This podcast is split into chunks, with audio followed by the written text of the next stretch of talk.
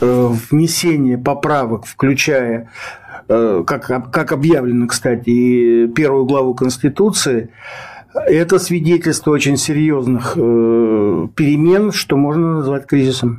Мой личный такой сугубо, так сказать, индивидуальный взгляд на будущее, что года через полтора-два мы будем жить в другой стране. Более того, Российская Федерация с точки зрения советского и российского имперского законодательства, значит, э, в общем, не вполне законно, потому что Российская Федерация меньше. У нас на самом деле, по факту, единственным документом, в котором определена принадлежность именно к Российской Федерации, это не Конституция, это закон о гражданстве от 6 февраля 1992 года. Он доказал это победой в Великой Отечественной войне – навешав люлей объединенному, так сказать, Еврорейху, тогда, э, значит, того разлива. И это высшее доказательство, потому что свобода покупается кровью.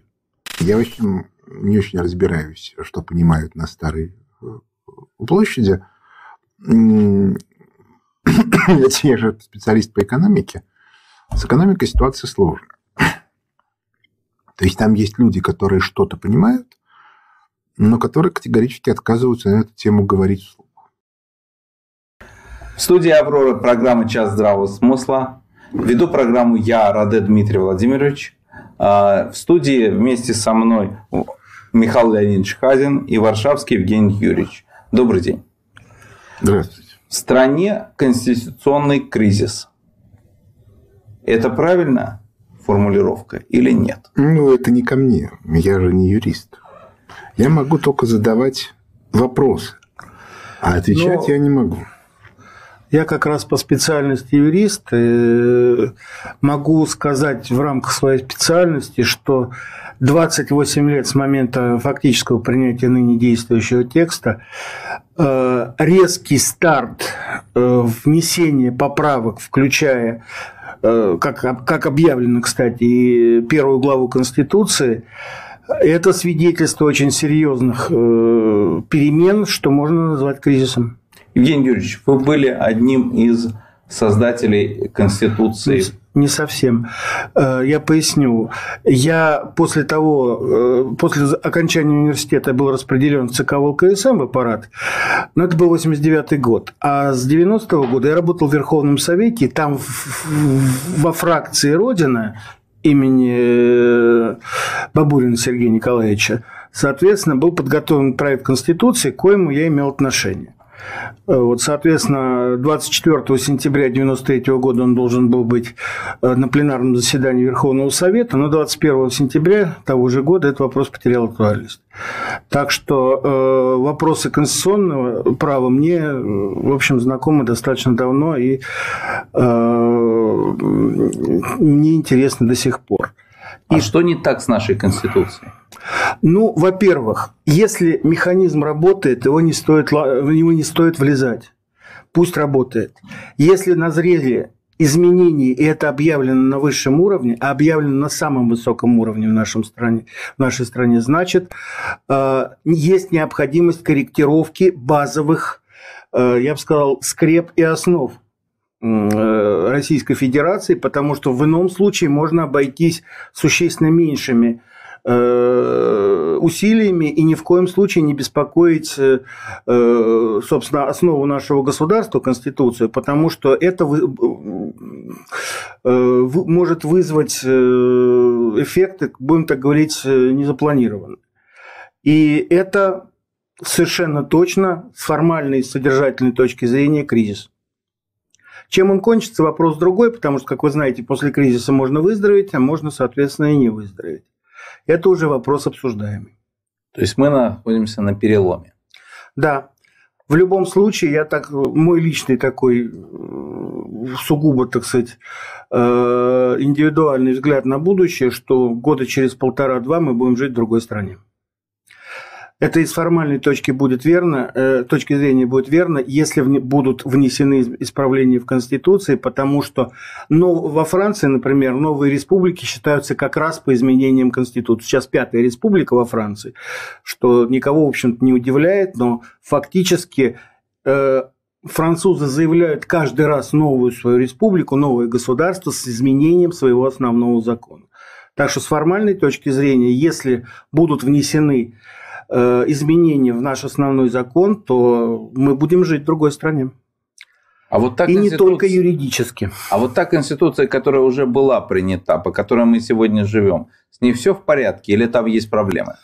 Э, там есть две проблемы э, системные, которые пока никогда, э, до сего момента никогда не обсуждались в публичном поле, но сам факт обсуждения вопросов, связанных с внесением изменений в главу первую, то есть в базу, э, там у нас по Конституции глава первая, вторая и девятая не могут быть изменены федеральным собранием.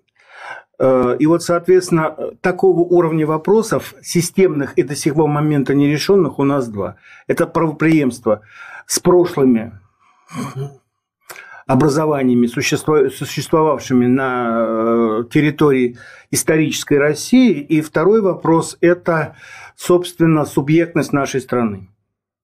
А что там не так? Э, ну, во-первых, с правоприемством. У нас э, официально ни в одном документе правоприемство ни с СССР, ни с Российской империей не обозначено. Более того, Российская Федерация с точки зрения советского и российского имперского законодательства, значит, э, в общем, не вполне законно, потому что Российская Федерация меньше по территории. А что это значит? Украина может предъявить такие же права, как не Россия? Со, не совсем. Э, этот вопрос сложный, точно так же, как в семье раздел совместно нажитого имущества. Здесь права у всех членов семьи. То, что вместе заработали за 70 лет совместной жизни. Вот, поэтому просто так взять э, чемодан и выйти, или просто так взять и всех выгнать из, общего, из общей квартиры нельзя. Эти вопросы надо согласовать. Для этого был придуман специальный закон, еще и СССРовский, о порядке, он назывался «О порядке выхода из, из СССР» где эти вопросы и определялись. То есть там два, два, два главных Э, вопроса – это воля народа, то есть как именно она должна быть выражена э, народом в, в рамках, так сказать, процедуры выхода, то есть референдумы, там, э, подсчет голосов, соответственно, утверждение, соответственно, на союзном уровне того, что там наголосовали в, в союзных республиках, статус – этих референдумов, то есть, например, Союзная Республика может такой референдум привести, провести, а вот автономная не может, или там область, или район. То есть э, вопрос воли народа там в этом законе был определен. И второй вопрос – это раздел имущества. То есть какая часть союзной собственности должна перейти к той или другой э, вновь образованной республике. Можно выходить вне этого закона. Эта процедура называется односторонней сецессией, и самая крупная известная страна таким способом образована – это Соединенные Штаты Америки. Они в свое время, 200 лет назад, откололись от, России, э, от э, Британской империи и перестали быть ее частью. Но при этом э, вновь образованные э, североамериканские Соединенные Штаты никоим образом не, при, не претендовали на бюджет Соединенного Королевства, и Бенджамин Франклин ну, никакого э, отношения не желал иметь к палате лордов или к палате общин.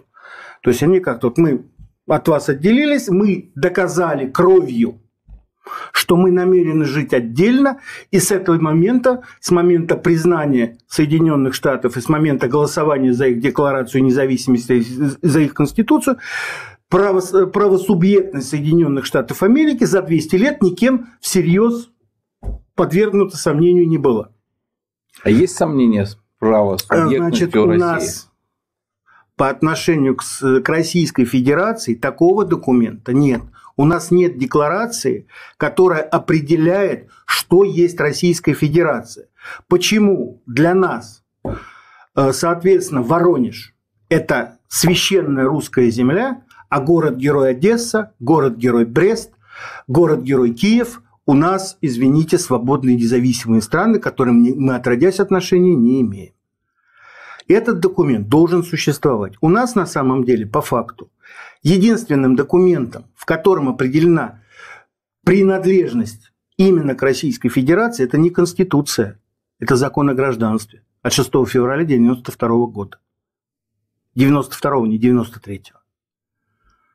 Вот. Именно там, в этом документе, в федеральном законе о гражданстве, со всеми поправками по сей день в нее, в нее внесенными, определено, кто может считать себя гражданином Российской Федерации, кто имеет какие-то особые основания, чтобы получить российское гражданство значит, в порядке менее, так сказать, э, сложным, чем для всех остальных. Потому что формально гражданство может э, Российской Федерации попросить гражданин любой страны, даже гражданин никакой страны, то есть апатрид. Есть такая процедура, это называется общий порядок, но есть порядок особый, который говорит, э, устанавливает более простой порядок для тех, кто имеет какое-то отношение э, к нашей стране. И это определено не в Конституции, а в законе о гражданстве, который даже не является конституционным. А есть ли в международном плане э, коллизии, которые возникли в связи с этим неопределенным статусом? Вот как раз об этом и речь, потому что есть правила континуитета. То есть вот какое-то государственное образование существует на этой территории, произошли страшные события, интервенция, агрессия, неважно что там, революция, э, образовалось новое государственное образование на той же территории, действует принцип континуитета. Но Российская Федерация меньше, чем СССР. И континуитет непосредственно действовать не может. И в частности, если уж мы вспомнили о разделе СССР, то с имуществом вопрос понятен, а с субъектностью и со статусом. СССР имел высшую легитимность, возможную на нашей планете, и внутреннюю, и внешнюю. Внутреннюю. Он доказал это победой в Великой Отечественной войне, навешав люлей объединенному, так сказать, Еврорейху, тогда, э, значит, того разлива. И это высшее доказательство, потому что свобода покупается кровью. И внешняя легитимность СССР была выше из всех возможных. В 1945 году, в середине года, был принят устав ООН, где Советский Союз впервые за историю России, исторической, э, получил равный статус с мировыми державами. Он вошел в Совет Безопасности ООН с правом вето если на э, экономические деньги, так сказать, взять за аналогию э, акционерное общество, Россия, э, Советский Союз получил блокирующий пакет в наблюдательном совете вот, глобального акционерного общества.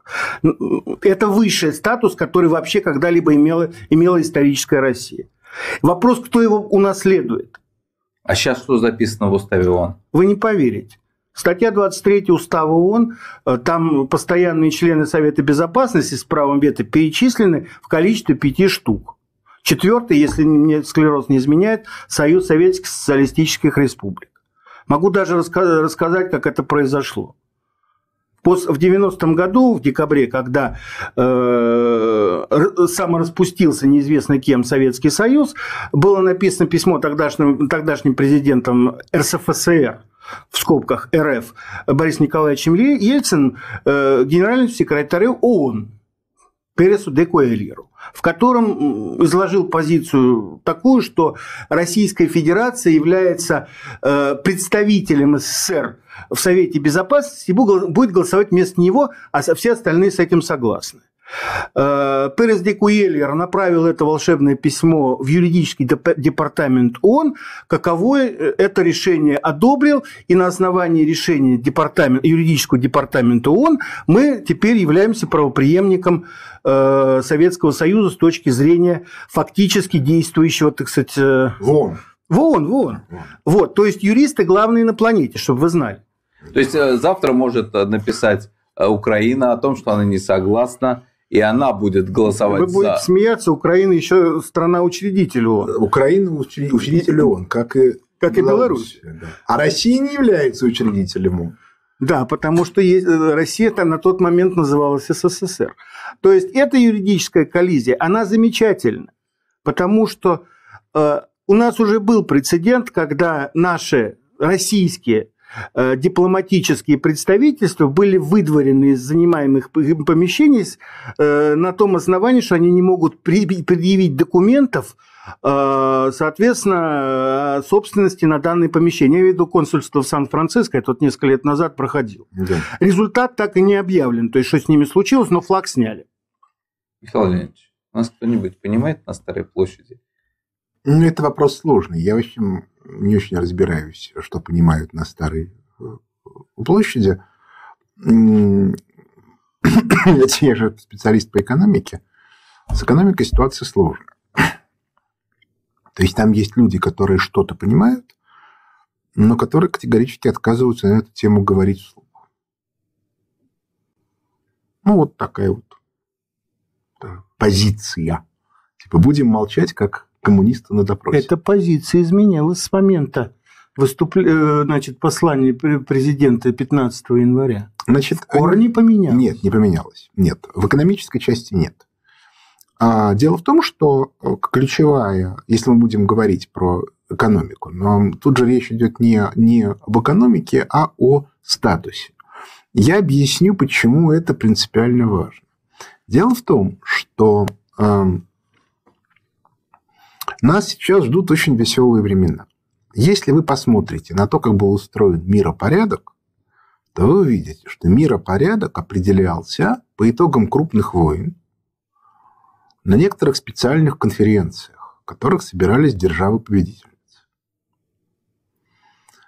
А ну, наиболее известные а, это э, Венский конгресс по итогам наполеоновских войн, это Парижская конференция 1919-20 годов.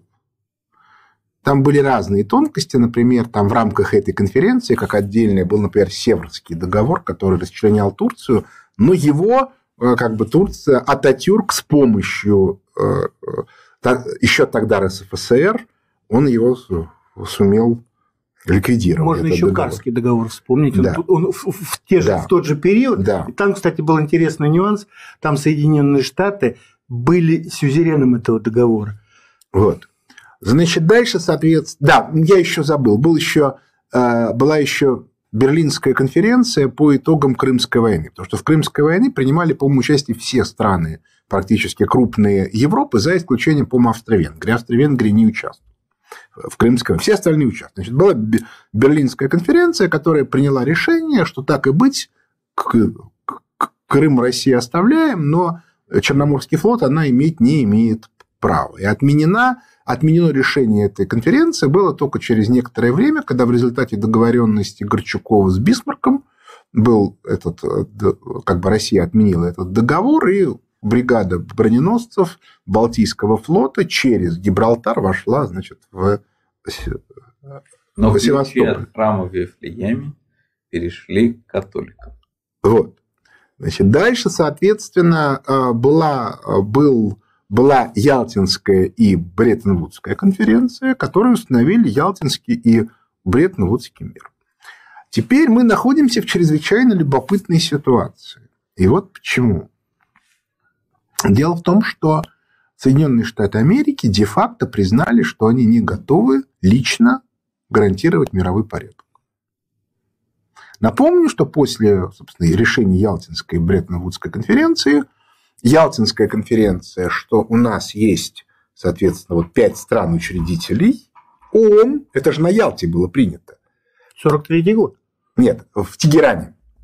43 год. Да, в Тегеране в 43 году. Потому что конференция учредительная ООН была в 44 году, да. по-моему, в Сан-Франциско, если память не изменяет. Вот. А и да, но при этом все понимали, что есть как бы Соединенные Штаты Америки и СССР, которые и определяют порядок. Бреттон-Вудская конференция определила, что финансовая система Запада – это доллар, а финансовая система социалист...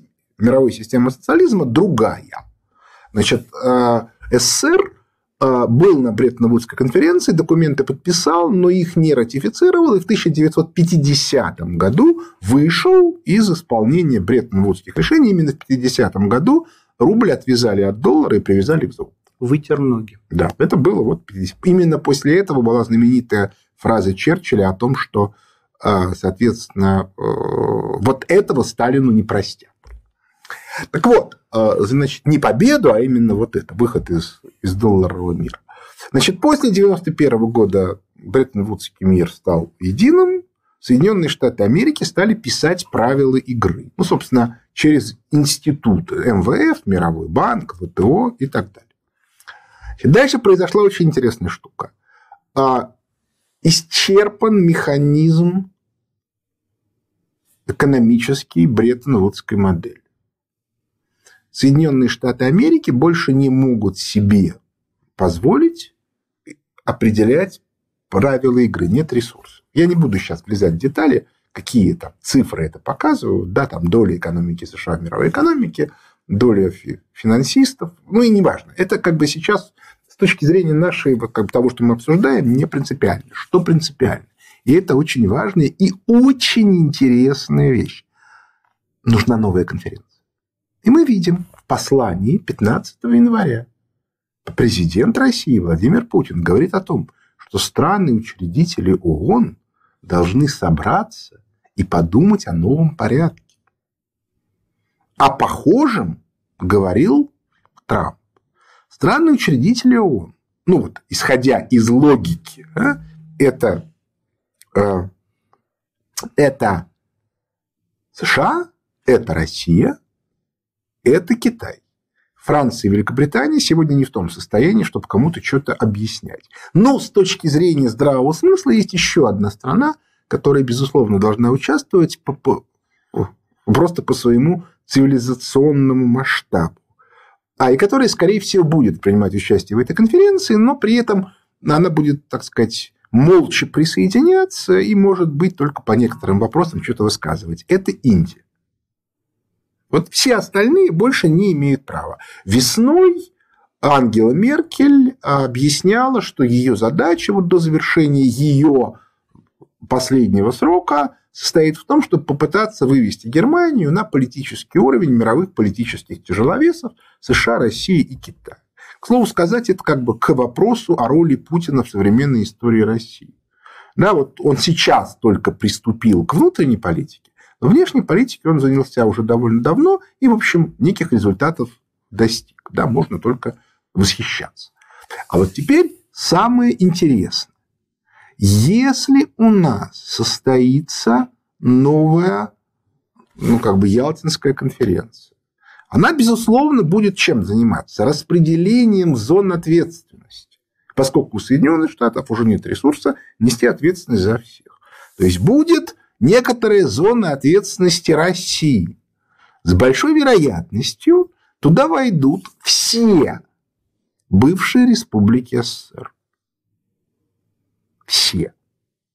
А также некоторые другие страны, как входившие ранее в зону советскую, например, Польша, Румыния, Болгария, так и никогда туда не входившие, например, Турция, Иран, Япония. И вот возникает вопрос, как должна выстроиться система управления этой системой ответственности.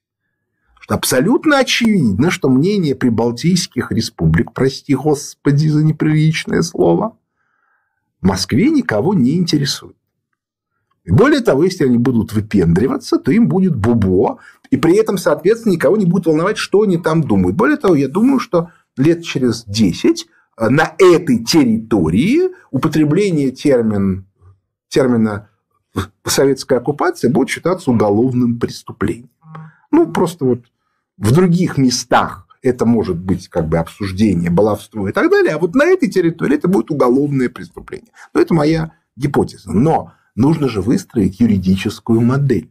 В частности, например, Белоруссия Казахстан, та часть Украины, которая еще не потеряла как бы ну, хотя бы минимальный интеллектуальный облик. Да? Мы же, я сейчас не буду говорить про э, как бы, э, движение в сторону фашизма и т.д. и т.п. Ну, просто минимальный интеллект. Мы же, мы же все понимаем, что это движение окончательно разрушает государственность на этой территории. Но самое интересное другое.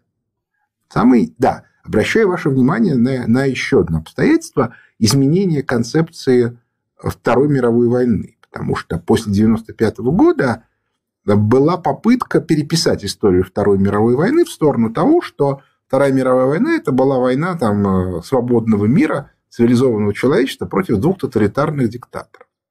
Почему сегодня так взвелись Прибалтика, Польша и так далее за эту концепцию? Простите за, опять-таки, неприличное слово Европарламент. По банальной причине. Потому что а, потому что Трамп сказал, что он готов приехать на 9 мая в Москву, потому что Си приедет на 9 мая. Если приедет Трамп, то приедет Меркель. И в результате эта концепция летит в тартарары, потому что Россия тогда держава победительница, а вовсе не один из тоталитарных организаторов Второй мировой войны. Кстати, с точки зрения экономики, организаторами Второй мировой войны были участники Парижской конференции 19-20 года. Уж они поставили Германию в ситуацию, при которой не воевать она не могла. Обращаю внимание, что Россия не участвовала в этой конференции. Она была после сепаратного мира в Брест-Литовске вычеркнута из списка держав-победительниц в Первой мировой войне. Так вот, вопрос. Как будет устроена юридическая система вот в этой вот евразийской зоне, зоне ответственности России с точки зрения новой Ялты? В частности, Казахстан, Белоруссия, может быть, Азербайджан очень сильно захотят вернуться обратно в СССР. Ну, условный. Почему? А потому что на фоне Японии, Турции или Ирана их голоса слышны не будут. С точки зрения Турции, Азербайджан, и, и с точки зрения Ирана, Азербайджан или Казахстан, это недоразумение. Это провинции их. Ну, в неком смысле. Да, Казахстан никогда не был провинцией, но это великое поле, там какие-то орды гуляют туда, сюда, туда. Кому это все интересно? С точки зрения Японии то же самое. Япония – это великая империя. А что такое Казахстан? Там, сколько лет казахстанское государство? Нет, там были ханы. Ну и что? Ну, ханы, да. Была Орда, да, была Орда такая, такая, такая, такая. Я напомню, что вся государственность, если вы говорите о Великой Степи, это тюркский каганат середины первого тысячелетия Если верить письменной истории, это вообще либо Великая протоукраина, которой 140 тысяч лет, либо Китай. И вообще, в принципе, может, в зависимости от того, чей источник да. вы возьмете, да. и тот, тот и мир. Да. Того и мир. Династия там. Так вот, а и, в этой, и эти регионы, они прекрасно понимают, что воздействовать на ситуацию, то есть им конкурировать с Турцией или с Ираном, будет куда симпатичнее через Москву, чем самостоятельно.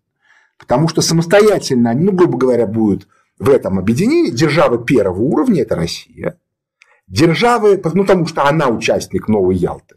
Державы второго уровня – Турция, Иран, Япония.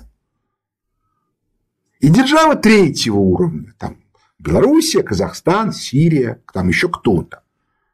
И про Польшу отдельная тема. Да? Потому что Польша тоже захочет влезть, но у Польши рыльца в пушку, вот, и поэтому тут есть, есть свои варианты. Кроме того, есть разные гипотезы. Да? Например, один из способов утихомирить Польшу это при разделе Украины отдать ей Галицию, и пускай она с ней возится. И будет она этим заниматься 50, а то и 100 лет, и никуда вмешиваться не будет. Вот. Значит, а, и еще таким, а, например, Малороссию в этой ситуации, она отойдет к э, Белоруссии в рамках, так сказать, возрожденного Великого княжества Литовского, белорусского государства с центром в, в городе Минске. И уездными городами, там, Киевом, Черниговым и, может быть, Вильно. Ну, потому что Вильно всегда было в Великом княжестве Литовском.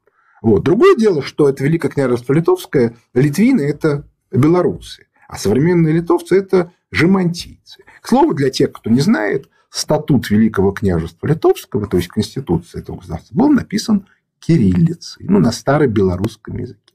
А вовсе не на каком-то там жемантийском, которого тогда письменности вообще не было. Так вот, значит, вся проблема состоит в том, что это создает дикую юридическую проблему. Потому что надо будет быстро это все оформить. Понимая при этом, что с одной стороны японцы, у которых свой взгляд на жизнь, с другой стороны турки, у которых свой взгляд на жизнь, а третий – персы, которым империя, Персидская империя, прошу прощения, две с половиной тысячи лет как минимум. И они при этом могут там, еще если еще при этом учесть, что в той же Персии а, тюрок как минимум треть, а в элите так и половина, то тут тоже еще будут свои заморочки. И вот это вот проблема. И при этом, соответственно, а нужно будет, еще раз повторю, это сделать очень-очень быстро и, и по возможности качественно, для того, чтобы не возникало таких коллизий, как с Россией. Я вот как раз хотел по юридическим э, точкам, которые вы обозначили, э, вы правы. Э, любая драка, хоть во дворе, хоть в мире, хоть с ядерным оружием, хоть без, заканчивается переговорами. В переговорах как юрист юристу скажу, что принципиально важен, важен статус переговор, переговорщиков. Э, а здесь имеет место быть ряд проблем. Две я назвал, две я назвал касаемо Российской Федерации. Это правоприемственность ее, фактическая, не публичная, что пишут в газетах, а реальная, подтвержденная правом. Не тем, что написано, а правом. И второе – это субъектность. Никто не будет разговаривать непонятно с кем. Вопрос статуса, вопрос принципиальный. И отсюда же вытекает коренная проблема мирового международного права, его ключевой организации – это ООН. Уже поднимаются голоса по поводу того, что неплохо бы ООН снести чертовой матери и построить вместо нее что-нибудь хорошее, новое, там в Совет Безопасности включить всех, у кого есть бомба, включая Израиль и так далее. Вариантов миллион. Но, как, опять-таки, как специалист скажу, что снести ООН как э, юридическую реальность можно. Воссоздать что-либо похожее по статусу в сегодняшнем мире нельзя. Нет тех субъектов. Э, Михаил Леонидович очень четко сказал по поводу того, что кто был раньше сильный, сейчас немножечко это утратил, я повторяться не буду. Просто вот примем это как данность, э, так сказать, э, без Нет, ну, ну, фактически, на самом деле, сегодня, если мы будем смотреть о тех странах, которые... Вот если бы сегодня учреждать ООН, то а, в число учредителей должны войти...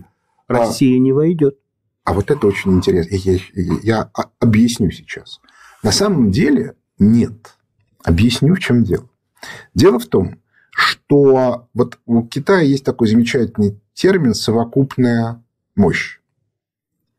Так вот, если смотреть на Россию а, и оценивать ее экономику не по оценкам МВФ, которая очень сильно, а по примерно, например, по тем же методикам, по которым Соединенные Штаты Америки, паритет то, покупательной способности, паритет покупательной способности, монетизация и так далее, то ВВП России будет находиться на уровне где-то примерно 8-9 триллионов долларов, при том, что в США 14. То есть реальный наш ВВП 55-60% от Соединенных Штатов Америки.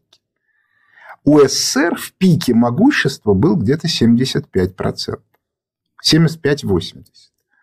Проблема состоит не в том, что мы так сильно выросли. Проблема в том, что США очень сильно реально упали. У них фикция. Если мы посмотрим на Китай, там та же самая картина. 14-15.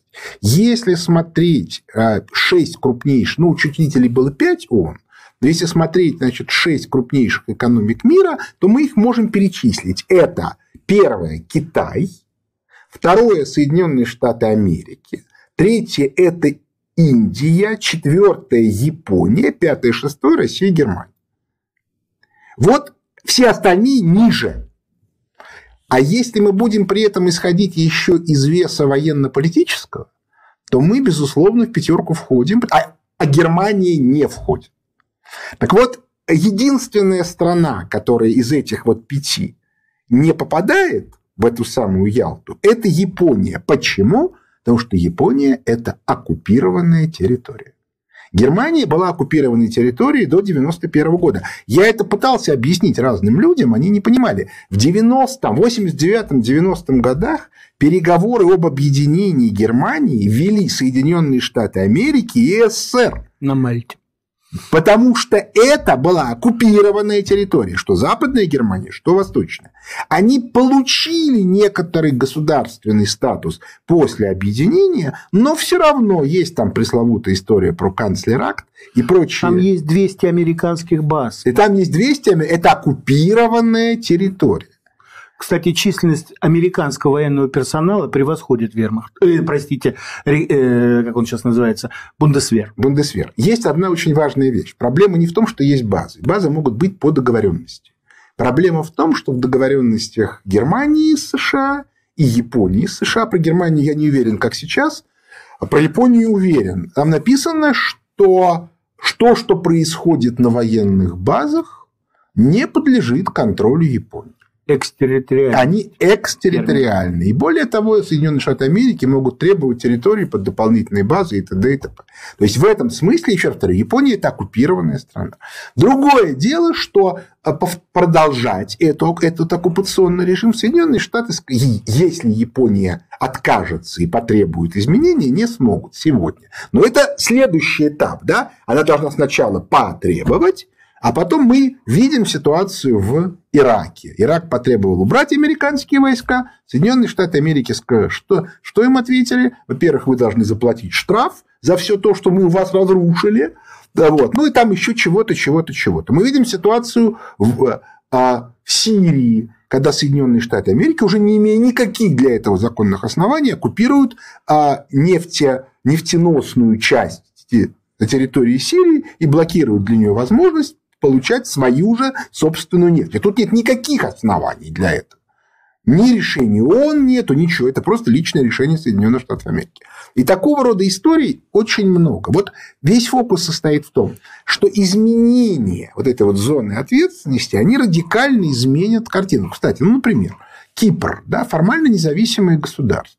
Мало того, что он оккупирован Турцией частично, но там на территории Кипра есть еще а, британские базы, причем это не а, не арендованные у Кипра территории, а это кусок Кипра был отрезан, и территория британских баз на Кипре – это британская территория.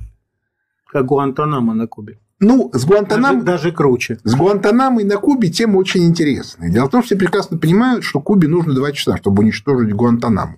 Там есть сложные договоренности. Вот. И эти договоренности всех устраивают. И вот, вот, это, вот это принципиальная вещь. Да? А не, не могут Соединенные Штаты Америки, например, взять и на Гуантанаму привести ядерное оружие. Они знают, что они не могут, и, соответственно, Куба знает, что она этого не допустит. Но теоретически, а, а в Японии нет. Япония не знает, что находится на территории американских баз. Если вернуться к нашим Так вот, возвращаемся. А нет, это, это все не шутки. Почему? Потому что мы сегодня находимся в преддверии таких же масштабных изменений, какие были в 43-45 годах. Согласен. Я напомню, Согласен. что СССР сумел более или менее навести порядок вот на этой территории только к началу 50-х годов. Последний фашистский мятеж в Венгрии в 1956 году, это был фашистский мятеж. Это был, это был мятеж той части э, как бы, венгерской элиты, которая была э, разбита в 1945 году. Обращаю ваше внимание, Венгрия очень специфическая страна. Об этом мало кто опять-таки знает. Лидером Венгрии во времена Второй мировой войны большую часть времени был адмирал Хорти. Слово «адмирал» в приложении к Венгрии звучит смешно, но, но как Беларусь. В, а, в Австро-Венгрии территория, контролируемая Венгрией, доходила до э, Адриатического моря. Хорватия находилась под управлением Будапешта. И по этой причине там был свой натуральный адмирал, морской, а вовсе не речной. Так вот, адмирал Хорти, точно так же, как и румынский король Михай, попытался выйти из войны и даже перейти на сторону СССР. И тогда в Венгрии произошел фашистский переворот, Хорти арестовали, а к власти пришел Салыш, который, значит, был, я не помню, кстати, что его расстреляли или посудили в рамках аналога Нюрнбергского процесса. Расстреляли. Да? И Антонеску расстреляли. И, и, и, а вот Хорти был отпущен советскими войсками. И он уехал и умер в Испании абсолютно без каких бы то ни было проблем. Потому что были договоренности. То есть Хорт и точно так же, как и Маннергейм. Да? То есть вот как бы а, очень сложная была ситуация вот взаимных договоренностей. Вот об этих договоренностях. Кстати, про Маннергейма мало кто знает, что э, сын Маннергейма жил в СССР, как и его последняя жена, которая была народной артисткой СССР и танцевала в Большом театре. Балерина она была, вы не знали это? Нет. Вот. Век вот, живи, век учись. Век живи, век учись. Да. Так вот, да, да. Так вот, значит, а, самое смешное во, во всей этой истории, что будет происходить радикальные изменения.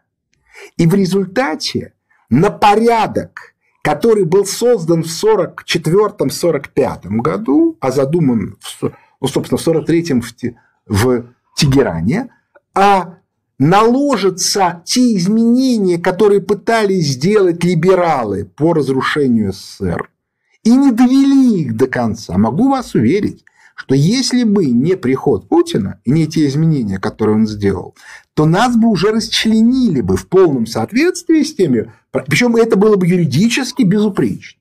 В силу того, что Российская Федерация имеет непонятный юридический статус, и значит, любая часть Российской Федерации, типа Уральская Республика, имеет право претендовать на. Ну да. У нее как- такой же статус. Как юри- сказал злобный Кургинян Сергей Иванович, если делим СССР, то делим и Украина. Он из Да. вежливости не называл другие страны. Да, да, да, да, совершенно верно, да. Так вот, а и на фоне этого будет накладываться третья модель, которая будет на Новой Ялте, которая будет на, ну как бы частично это будет откат обратно к 1944 году, но частично это будет нечто совершенно новое. И как это легитимизировать, я не юрист, я на эту тему ничего сказать не могу. Но я могу вас уверить, что в ноябре текущего 2020 года, как только Трамп выиграет выборы, Путину и Си нужно будет с Трампом это обсуждать, уже имея в виду некоторые по этому поводу перспективы. И Я вот Так как- наработки. упомянули Венгрию Суи, Суи 1956 год, я с нашим зрителям, может быть, напомню, может, кто не знает, а, это была такая резня, это было такой ужас, что жена посла Андропова, который там был в этот момент послом Советского Союза, сошла с ума. ну, там Андропов остался жив чудом.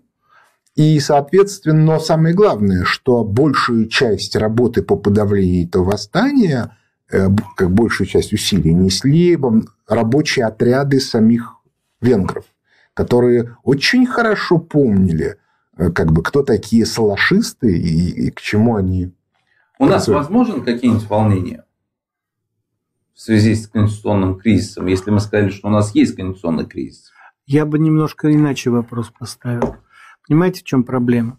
Вот э, то, что вот упоминал Михаил э, Леонидович в нескольких э, ракурсах, в частности, международной договоренности, там проблема серьезнее. Если отойти от анализа конкретных ситуаций, конкретных событий, посмотреть так вооруженным глазом, то ситуация на самом деле намного хуже. Потому что наличие Конституции и норм международного права пред- предполагает наличие субъектности, наличие субъектов, которые в этих документах прописаны. А в реальности мы имеем систему взаимных договоренностей, на Западе достиг, имеющих многосотлетнюю историю. То есть определенные договоренности существуют сильно давно. В Российской Федерации договоренностей многовековых не сохранилось на высшем уровне. В некоторых регионах они есть, на региональном опять-таки уровне. И это означает, что реальная система власти на нашем юридическом языке квалифицируется как картельный сговор. А сговор, он всегда противозаконен, преступен и антиконституционен. Вот, например, феодальные государства тоже не, не субъектные, потому что вассал моего вассала не мой вассал, нет единой пирамиды управления. Но там не сговор, там соглашение, которое тоже можно назвать картельным. Оно публично и э, не то чтобы бесспорно, оно оспаривается, меняется, жизнь-то себе идет своим чередом, но оно никем не ставится под сомнение, более того, публичное сомнение в статусе, выраженное это какому-то средневековому аристократу, это урон чести автоматически, потому что ста- статус и честь – это две стороны одной монеты. Там есть одна тонкость очень важная, которая, собственно, и позволила Франции избежать, избежать раздела после того, как этот самый Карл VI безумный проиграл Генриху V английскому. Там, значит, Генрих V женился на дочке Карла VI и, соответственно, короновал своего сына, будущего Эдуарда, нет, не, да, Эдуарда IV. Он короновал, который, собственно, нет, при Генрихе VI, Генриха VI. А, значит, Генрих VI, которого потом свергли в процессе войны Алые и Белые Розы, но он бы его короновал королем Франции. И там ти, ти, титулатура была, а, они убрали титулатуру король Франции только, по-моему, в XVIII веке. А до этого считался, потому что он был реально Сюзерен. коронованный, а, э, как вот, король Франции. То есть Францию спасло то, что Генрих V умер очень быстро от какой-то же желудочной инфекции. Но главное было в другом. Свинцом отравился. А? Свинцом отравился. Не, не, неизвестно, от чего он умер до сих пор. Это как бы... Это, ну, еще другое. Скорее всего, от какого-то жел, э, желудочного отравления. Но очень важная вещь. А, поводом для того, чтобы прогнать англичан, собственно, Жанну Дарк, Жанну Дарк и прочее, да, была, была очень простая вещь. Обиженные англичанами часть мелкого дворянства – на территории, не на территории Гиени, которая была английская изначально, а на территории Нормандии захваченной, там еще чего-то, оно воспользовалось своим правом обратиться в качестве апелляции в Высший Королевский суд. И они обратились к Карлу VII, э, французскому, соответственно, сыну Карла VI и отцу Людовика XI, с требованием как бы, как королевского суда. И это стало основанием для того, чтобы французские войска перешли на уже формально английскую территорию. Вот весь фокус состоит в том, что как только мы начинаем делать такую штуку и появляются обиженные, я обращаю внимание, и восстание 56 года, и э, пражские события 68 года, они апеллировали к Западу, к НАТО. Типа, вот это альтернативная правовая система. Говорит, мы дело не, мы не просто восстаем против действующей власти, мы восстаем против власти в рамках советской системы, но мы их апеллируем к той. И в это будет очень сложная ситуация. Вот почему... Э, да, Михаил Леонидович, э, во-первых, на обиженных воду возят. Да. Это слабая позиция. Это слабая позиция. Но тем не менее, почему я говорил про, про то, чтобы отдать полякам Галицию? Дело в том, что экономически Польша... Поляков немцам отдал. И посмотрел бы со стороны. Они, они их не возьмут. Вот это единственная Немцы, решаемая проблема. Я прошу прощения, это известнейшая история. Когда Риббентроп приехал в Москву в августе 1939 года с предложениями, то реакция, предложение было такое – восстановить границу между Германией и СССР по 1914 году, при котором Варшава, Лодь, ну, собственно, раздел Польши, да, Варшава, Лодь – это территория СССР, должна была быть. На что Сталин сказал, Варшаву возьмите себе, Варшаву возьмите себе, а мы возьмем Львов. Так Львов же не входил в состав российской а Львов империи. не входил, да, там была очень... А Варшава была. Варшава, там была очень интересная ситуация. Это Сталин сказал. Нет, это очень важная вещь. Дело в том, что а, по большей части СССР а, восстановил а, свою территориальную целостность, нарушенную Польшей в войне 20-21 годов. А СССР никогда не признавал аннексию Западной Украины и Западной Беларуси. То есть это была территория захвачена. И в этом смысле вот это мы восстановили. Единственное место, в которой, соответственно, единственное место, в которое у нас была, с которым у нас была э, проблема, это была территория, а, это была, это был Львов. Да, но тут были свои соображения, которые называются соображениями безопасности, потому что нельзя было оставлять а, Германии, я прошу прощения, невозможно. Я освобожусь через пять минут, у меня эфир сейчас. Вот. Значит, а нельзя было оставлять Германии плацдарм по эту сторону Карпат.